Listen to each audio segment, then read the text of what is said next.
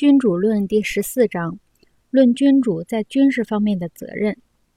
除了战争、军事制度和军事训练之外，君主不应该有其他的目标和想法，也不应该把心思用于研究其他的事儿。因为军事艺术该是统治者的唯一艺术。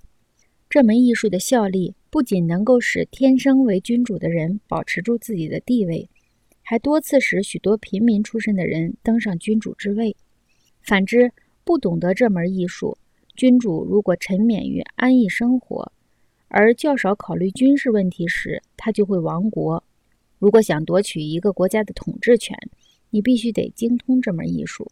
弗朗西斯科·斯福尔扎由于崇尚军事，从而从平民一跃成为米兰公爵，但他的子孙们却逃避军事的困苦烦扰，于是从公爵降为平民。如果不整军精武，就会被人轻视，而被人轻视是君主必须提防的一种奇耻大辱。原因我们在后面会解释。因为全副武装的人和手无寸铁的人不可做比较，指望全副武装的人心甘情愿地顺从手无寸铁的人，或者手无寸铁的人能安当全副武装者的臣仆，都是不合常规的。因为双方之中。必然有一方心存鄙视，而另一方则心存疑虑，这样的两方不可能友好相处共事。所以，一个不谙军事艺术的君主，除了前面提到的那些灾祸，他既不能获得自己士兵的尊敬，而自己也不能信赖他们。因此，君主永远不能让自己的心思远离军事训练问题。他在和平时期比在战争时期更得注重军事训练。要做到这一点，方法有二：一是采取行动，二是通过研究。关于行动方面，君主的首当要务是把他的人马妥善组织起来进行军事操练。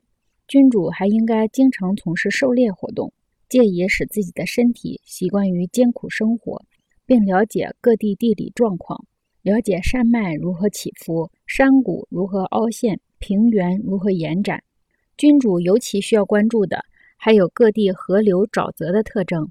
这种知识的用途有两处：首先是他懂得如何了解自己的国土，从而能更好地保卫它；其次，日后如果他需要了解其他的地方，由于他的地理知识和经验，使他很容易举一反三地分析出来。比如，在托斯卡纳的山脉、山谷、平原、河流和沼泽与其他地区同类的地方具有相似之处。一个人如果了解了某个地区的地理状况，很容易迅速地掌握其他地区的情况。君主如果缺乏这种技能，也就是缺乏一个首领最该具备的素质，因为这种素质能告诉他如何发现敌军，如何选择营地，如何率领军队，如何部署兵力。以及如何借助有利形势围攻目的地。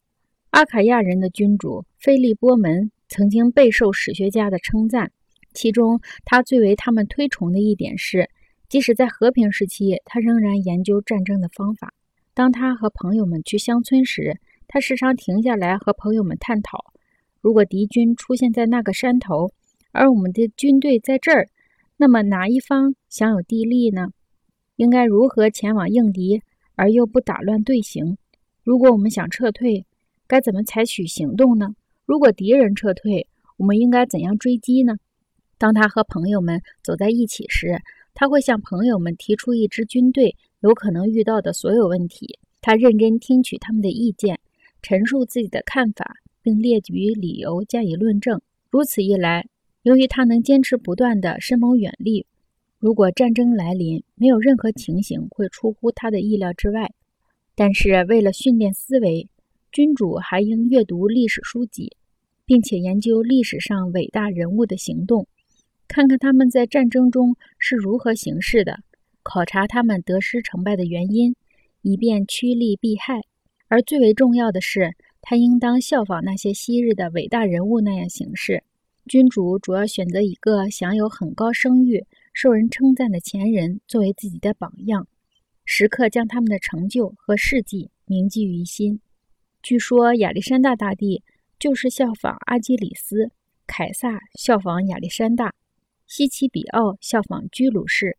任何人如果读过色诺芬所撰写的居鲁士王的生平传记，就会从西奇比奥的生平中看到，由于效仿居鲁士而获得怎样的殊荣，还会看到在纯洁、和蔼、仁慈和宽容大量方面，西奇比奥同色诺芬所描述的居鲁士的特征是多么的一致。对于这一类方法，明智的君主必须遵守，而且在和平时期也绝不应该无所事事。相反，他应该利用这些时间，努力的为不利时期准备好可以利用的资源。这样，当命运逆转时，他已经准备好反击了。